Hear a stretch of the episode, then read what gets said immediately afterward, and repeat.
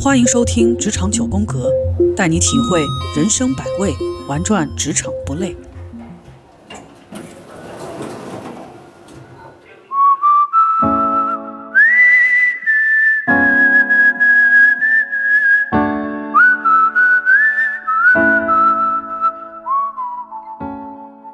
在整个的职业发展的过程当中，你怎么认为成功？成功它可能是方方面面的。有些人会看到的一个成功，他可能是他的经历，就是他做难事必有所得，他会去啃每一个很艰难的骨头。这个骨头，当他啃掉了之后，做完这件事情，进行的总结，进行的复盘和他的一些思考，造就了他自己的人生经历。会成为他自己评价自己成功与否的标准。呃，有些人呢评价成功呢，会觉得我的薪酬水平，就是用薪资来评价你自己成功的话，是一个最简单，但是呢，也是一个最无聊的标准。因为你有很高的收入，它不见得能够带来一定的。呃，满足感、成功感，薪资它有时候不见得代表你自己的能力的一些提升，也不见得代表你自己真的是一个成功。因为这个今天你能够拿到这样的一个薪酬水平，明天你是否能够拿到，有些时候其实在持续来看是说不清楚的。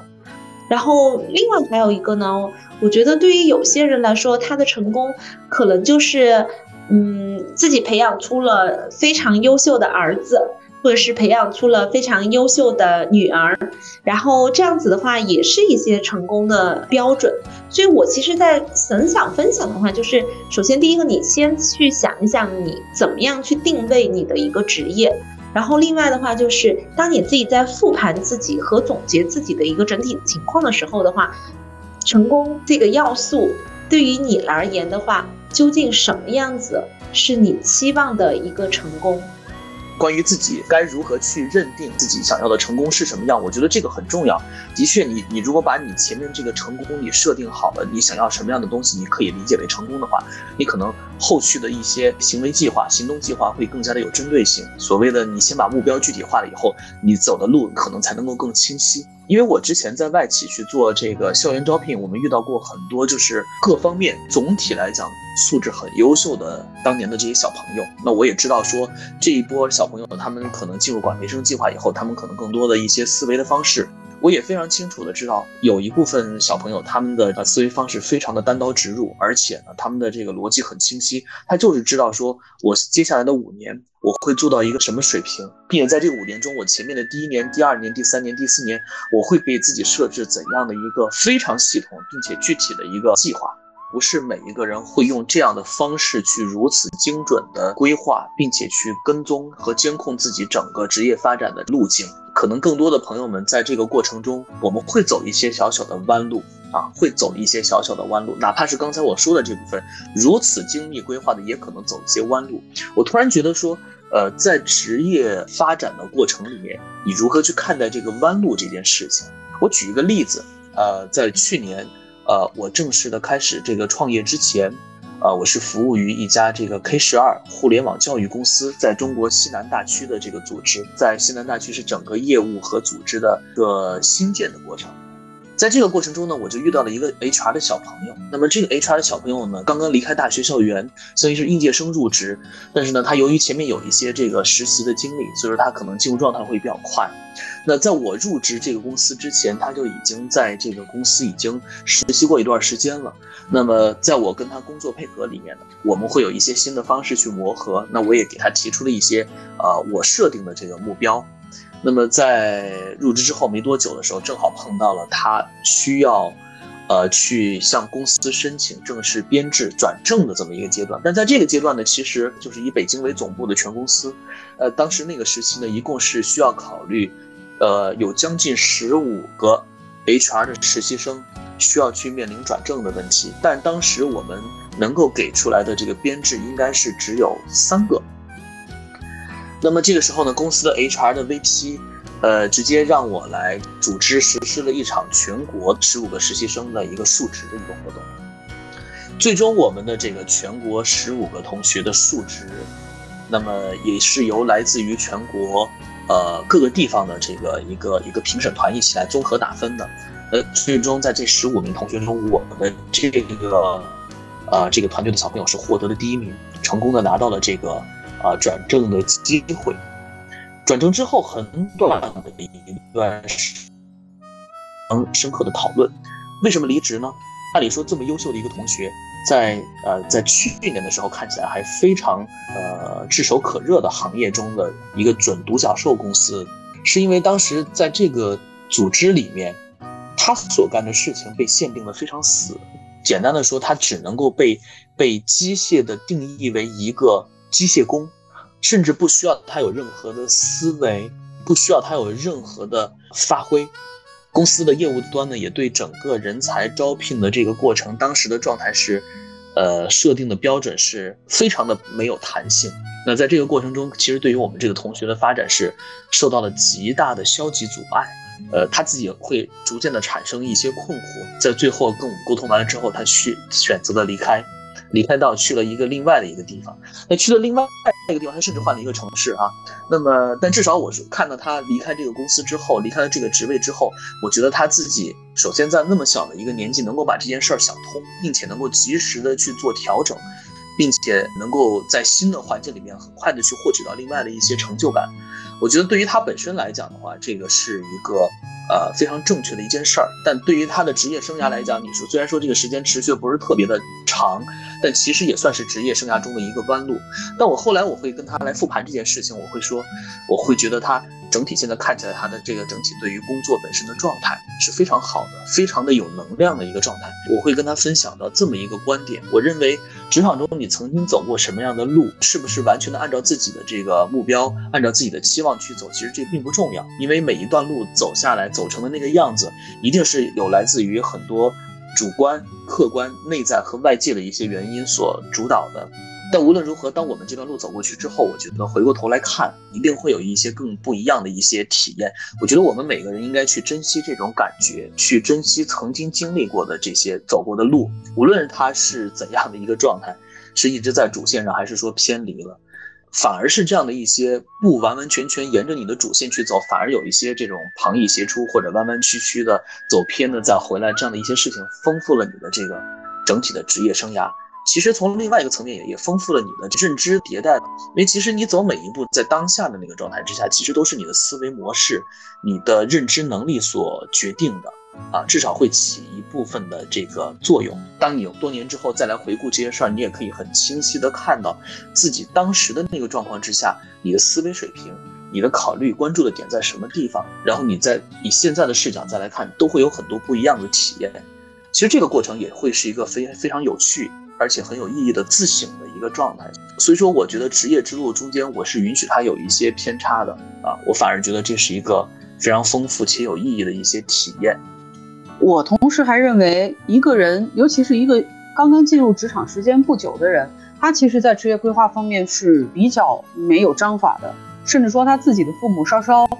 呃，刻板一点，或者说思想没有那么开明的话，可能会对他最后的这个职业发展还会有很大的影响。就举个例子，我家有一个亲戚，嗯，他父母都算是高级知识分子了，其实家庭条件也挺好。这小女孩呢，从小就很活泼，喜欢唱歌跳舞，而且从高中的时候，因为她自己也喜欢摄影，就用她爸的那个单反相机，经常去拍照、拍风景或者拍同学，甚至有同学愿意花钱请她去拍照。所以，如果这个小孩如果当时在摄影这方面多一些，啊，学习和深造的话，以他的实力，保不齐以后可以吃这碗饭，甚至说走媒体的这条路。但是他父母的观念呢，就是觉得你应该去考公务员，或者说你应该去到一家国企或者说央企端一个铁饭碗啊，非常安稳的每天波澜不惊的过日子。所以说这小孩在大学毕业以后呢，就通过家里的关系去了家央企，呃，做的也是一些。从我看来，应该是没有太大的需要去挑战，或者说有太大知识含量的一些呃后勤行政的工作。然后有的时候他经常就会跟我发信息说：“姐姐，我现在觉得我每天的生活都好无聊啊，就是感觉现在能够看到看得到三十年后的自己。”所以我当时听到他这样的想法，我就觉得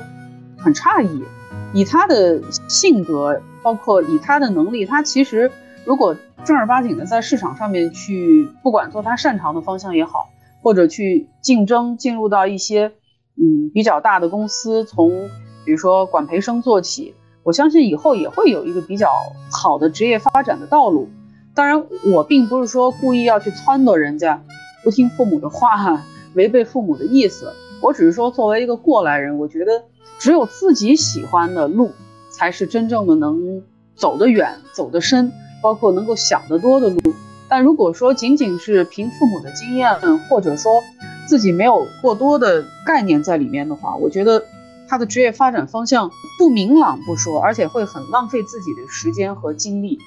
所以我当时我也就给他一些建议，就是如果说有机会的话，去做一些自己喜欢的事情。但如果说时机还没有到的时候，你也可以先去历练一些自己比较擅长的，或者说比较喜欢的一些技能，为自己以后能够去做适当的职业的转换去做准备。所以在这儿，我想跟尤其是刚刚毕业不久，或者说应届的同学们说，你的职业发展是由你自己来做决定的。但是这个决定的前提，首先你要明确的知道你自己想要什么，或者说你明确的知道自己不想要什么。然后再结合比较多的老师，或者说这个市场上的行业信息，去选择你想要去走的这条路。那当然结合刚刚露露说的这个落子无悔。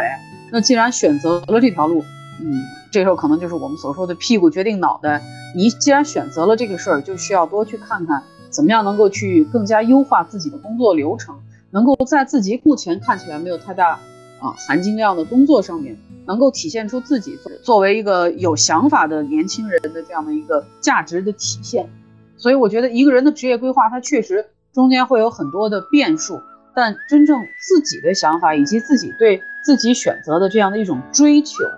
我觉得才是能够让自己的职业发展更加的，啊，逐步向上走，能够越来越让自己满意的一个过程。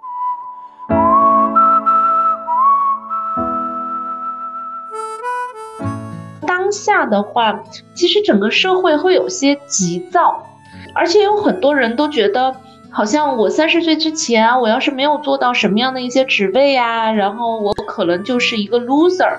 然后甚至有一些人说我一定要怎么怎么样去成功，我隔了两三年之后我没有晋升，那我一定就是有问题的，然后这样子的话就是我不我我我不喜欢我不嗯怎么样，所以其实，在整个的过程当中的话，我其实。我想说，大家有没有想明白，就是究竟这个人生应该是怎么样去过的？对于很多年轻人，他会觉得，哎呀，我在这个工作里面，这个工作很无聊，它不适合我，我觉得它不有趣。然后呢，它可能跟当下的一些东西来说的话，就是那种我们平常看抖音啊，然后看那种网上啊，或者是甚至是那种娱乐节目里面看起来很有趣的东西，因为它可能和那些东西的光鲜面看到的差异是很大的。然后它本身的状态都是属于特别无聊、特别辛苦，甚至是要上山下乡，然后就是到处跑，然后风吹日晒的这样子一个特别辛。辛苦，甚至可能会看白脸的这样子一个状态，因为基层的工作其实原本应该就是辛苦的，然后但是他可能没有看到这一点，他就觉得哎这个工作没有意思，然后也没有去想到在这个工作过程当中，我究竟怎么样去发现这个工作自己的一个乐趣，然后可以怎么样子去成就自己。然后，当这个公司成就完了之后的话，其实公司是需要每一个员工的辛勤付出，他才能够有所成就的。但是，当一个公司它成功了的话，其实它某种程度上也在成就这个团队、这个组织当中的每一个人。所以，我想说，员工和公司之间其实应该是一个互相成就的一个关系。嗯，像有些企业，它整个老龄化相对比较严重，然后所以的话，这个企业当中呢，很多人都说啊，我在这个公司，我辛辛苦苦干了十几年、二十几年，甚至三十年，三十年很少哈，呃也很难，然后可能干了二十多年，然后我在这个公司干了那么久，然后公司你应该要怎么怎么怎么样，但我很想说，就是你今天取得的你的能力，然后你的提升、你的职位、你的岗位，其实也是曾曾经的你。和公司共同成就了你自己。你不能随时随地始终都在要求公司要怎么样子，这是我想。就特别想感慨的，然后给公司也掬一把泪，因为真的太多说公司没有有趣的机会，没有一个很有趣的一个价值，然后没有办法给到员工创造一些这样子的，就是那种环境啊，然后你没有来帮助我呀，没有培训我啊，方方面面。但实际上公司本身存在是为了什么？它是为了盈利呀。它不是一个培训机构，它也不是一个学校啊。然后，所以这是我的特别想感叹的第一点。第二点的话，我觉得在职业发展的这个路上呢，我们最开始有一些人想清楚了，比如说我要当律师，然后呢，他可能去参加了司法考试。然后后续又去律师事务所，然后自己，但是后面来说的话，就是无论你做任何一个行业当中，你自己想好了，或者是说，其实你当时没有选好，是机会造就你，就是一个很偶很偶然的一个机会，你投了一份简历，这个公司直接 offer 了你。但我都希望你自己，就是当你放弃或者要改变之前，你先踏踏实实的。做一下，去发现一下这份工作当中是不是真的有乐乐趣，然后这份工作是不是真的完完全全不适合你，你自己有没有就是真的是去想清楚？因为我会觉得有些年轻人其实是。没有想清楚的，然后我也看到有些例子，就是有些人在整个工作的过程当中东跳跳西跳跳，平均三年，呃，三年都算长的了哈，可能平均每一年都在做各种岗位的一个调整，他没有办法在当下的某一个岗位当中，然后去把这个工作先做好，所以最后他的一个结果，当然也是一个。不好的一个结果，然后所以在这个地方的话，我我记得日本有一个特别有名的一个日本的管理大师叫。稻盛和夫，嗯，在他的职业生涯当中，其实有一个例子哈，也是他经常分享的，就是他最开始是在一家陶瓷公司，然后做的那个陶瓷的那个工作的话，也是特别的无聊。然后对标他身边的一个朋友的话，其他朋友可能都是高薪啊，他都还在做这个陶瓷。但是后来的话，他通过做这个陶瓷的话，他发现了，就是研发了陶瓷当中的一个做法的一个改变的一个流程，然后有了一个新的工艺。之后的话，它整个的一个状态是不一样的。因为我想说的话，其实每一份工作，如果当然我前提条件是一些正经性的工作哈，我也知道现在其实有些小朋友，呃，有些小伙伴可能也真的是 suffer 在一些公司，因为真不是所有的公司都是一些人性化的公司，然后。嗯，但是如果只要这个公司是一个正常性的一个公司，然后在这个公司内部的话，它其实本身你自己是不是把这个工作的一个价值去展现出来？你自己是不是已经体现了？你在这个工作过程当中，你是不是已经把当下的工作已经做好了？因为如果你是一个负责任的一个状态，你想把当下的一个工作去做好的这样子的一个心态，甚至是你想提升当下工作的一个效率的这样一个心态，那你一定能够是。收获特别多，而随着时间的一个推移，它能够成为你未来。持续去发展的内驱力，其实为什么有些人在职业职场发展当中，他其实有很特别强的内驱力？包括我认识有一些呃高级管理层的一些经理，他是把当下的工作当成他的事业在做。其实很大的一个原因就是他对于自己的工作，他始终保保持着一种不满足、不满意的一个态度。不断的去要求自己优化当下工作的一个内容，那在整个优化的一个过程当中的话，他就会有些很多创意呀、想法呀，包括条件的一些改善，包括去关注周边，包括去了解新的技术、新的发展方式，哎。那最后，他其实就成为了一个特别有影响力的，然后他也是随时思想也是不僵化的。那这种人，当机会来临的时候，其实他会更好的能够抓住这样子的一个机会。职场藏经阁里面有我们之前的一期节目。关于呃，针对于应届毕业生如何去在毕业的时候精准的给自己做呃做这个职业定位，那么感兴趣的这个应届毕业生的同学们也可以去再次回顾到那节目里面去。那在那个节目里面呢，我也是给大家分享了很我构建出来的一些逻辑框架，那帮助大家去理清一些思路啊。那么同时呢，我想给大家分享一个 case。那么这个 case 呢，也是，呃，是我的这个大学同学，因为我们大学的时候学的这个专业是是工科的专业，是网络信息安全。那我的这个同学呢，毕业之后是在杭州工作，在一个 IT 公司，呃，本身的这个职位呢，也是跟咱们的本专业，啊，网络信息安全是相关的啊。后来就回到了成都。那么回到成都以后，他做了一个非常大胆的一个变化，他把自己变成了一个到现在也是一个非常优秀的一个保险行业的从业者。那我在他转换的那几年呢，我我会发现他，他跟我聊了很多，比如说他如何去看待他自己这次转型，他有怎样的一些这个身边的朋友能够带领他去走这条新的路，那他自己对于这条路是如何去看的？沟通的过程里面，我发现他的生活变化特别大。那以前就是一个技术宅，那后来呢，他变成了一个特别频繁的在外面参加很多活动，跟很多不同的人去进行沟通、去听讲、去学习的这么一个呃一个工作的状态。那我觉得我身边的这个同学是一个非常成功职业转型的一个案例。那么同时呢，因为我现在自己是在一个创业的状态哈，我也会看到身边有很多的创业者，或者是有这个创业的想法的这么一些人，都在感叹说，呃呃，比如说那个看某某某某某某现在的这个生活状态，哎呦，这个真是，如果是我退休之后能够有这样的一个生活状态就好了。比如说能够有很多的时间去，呃，经营自己的一个小花园儿。去云游四海啊，大概是不同的一些这种类型的生活方式。我就在思考最近，那么，呃，无论是你现在是在创业阶段，还是在职场的阶段，我相信每个人心目中都会有这么一些期望，一些想象中特别美好的生活方式。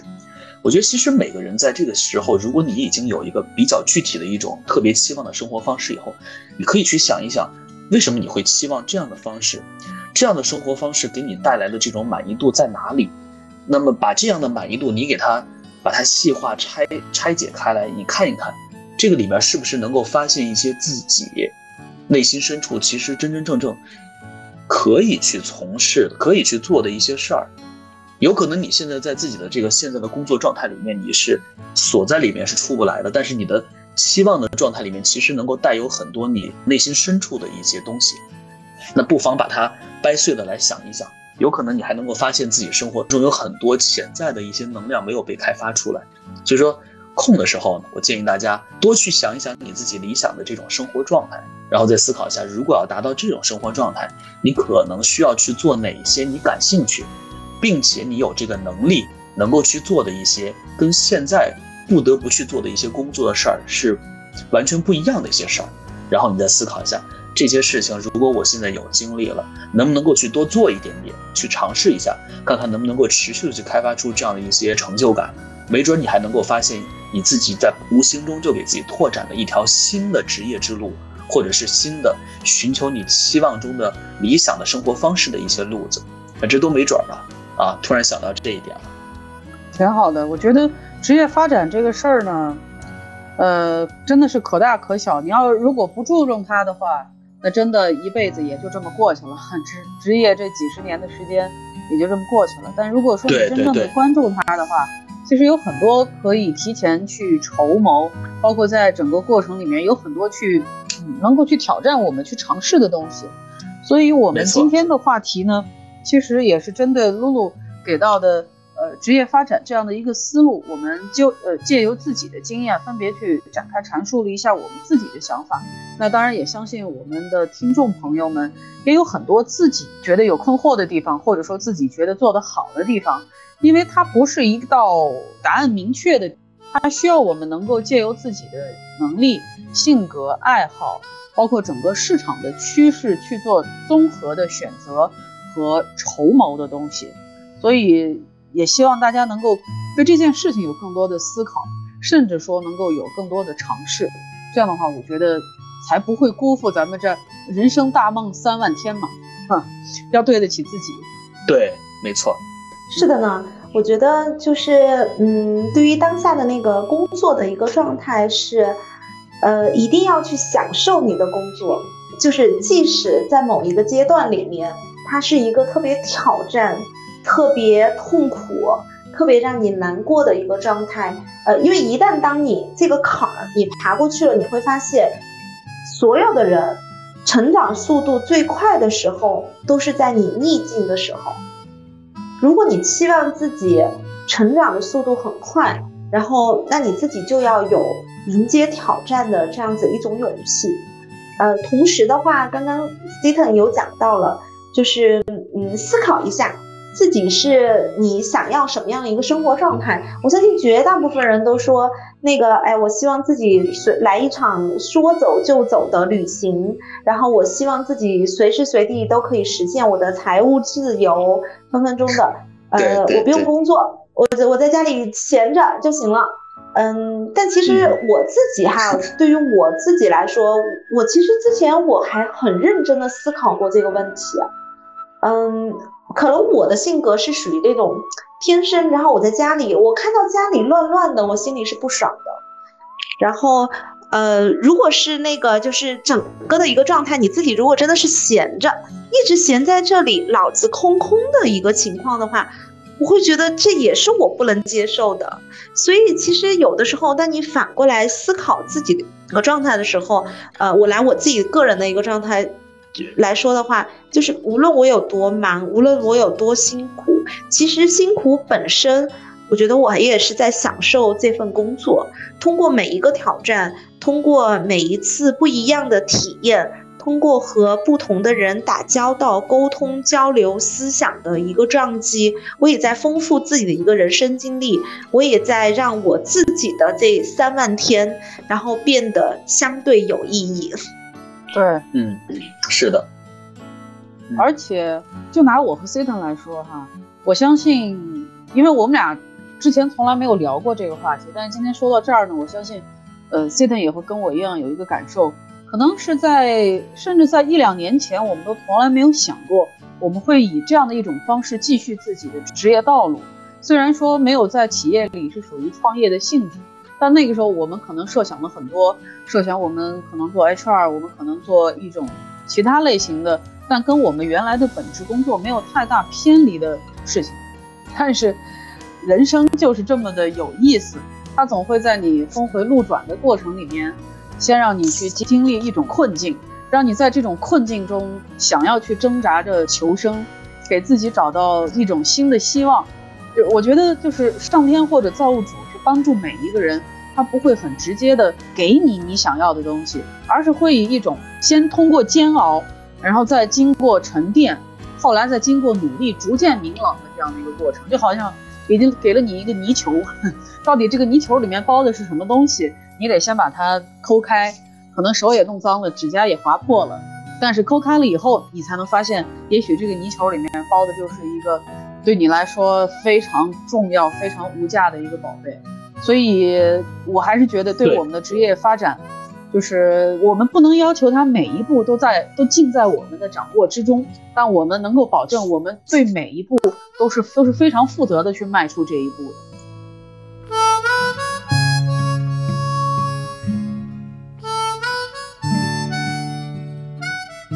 没错，没错，完全赞同。这是我们俩要要碰着面的话，我觉得得击个掌，give me five 一下。就要 give me five 一下。对，其实其实正像 Grace 说的那样啊，因为我们曾经都是在企业中的人力资源的这个从业者，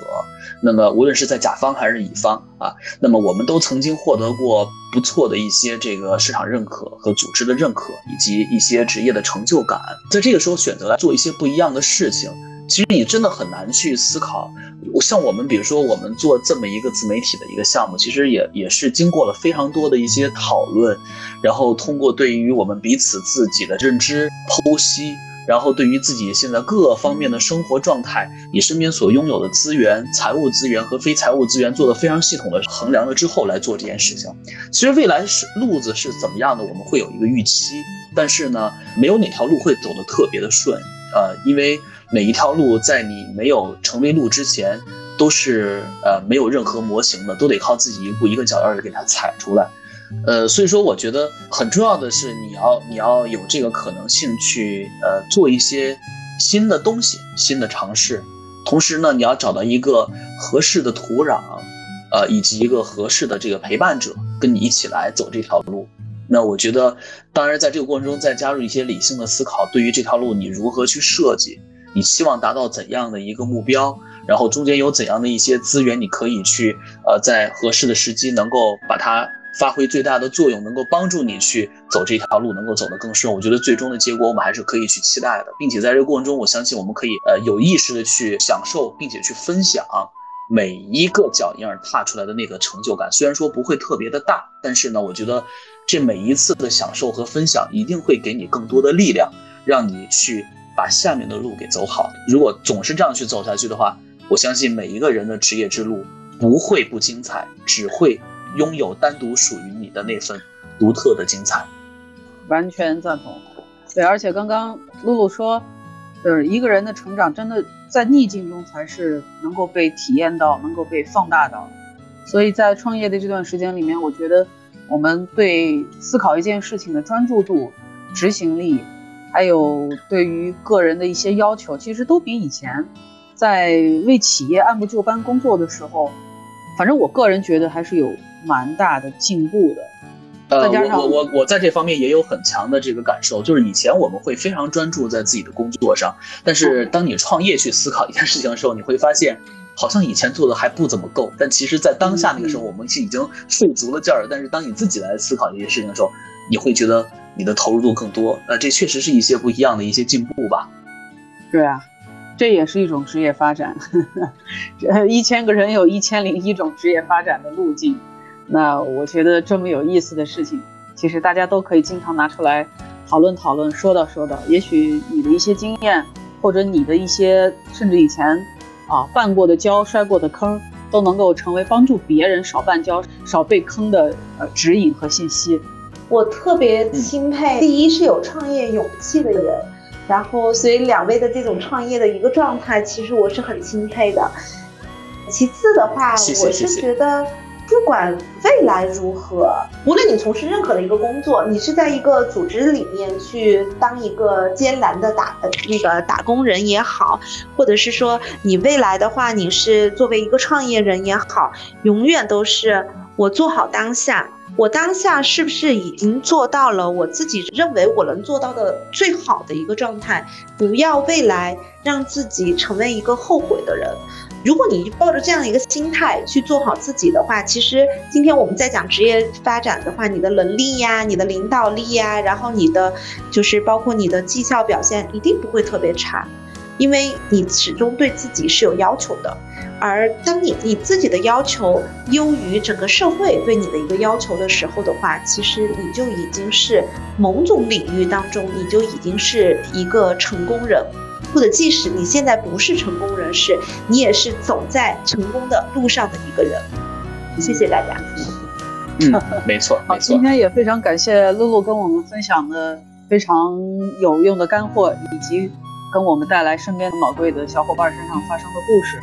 那今天也感谢各位听众的时间，感谢露露姐姐跟我们分享的知识。那我们下次精彩继续相聚。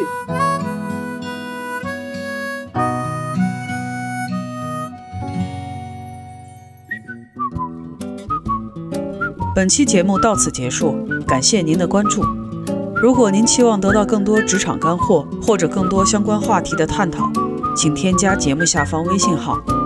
职场九宫格带给你不一样的精彩职场和生活。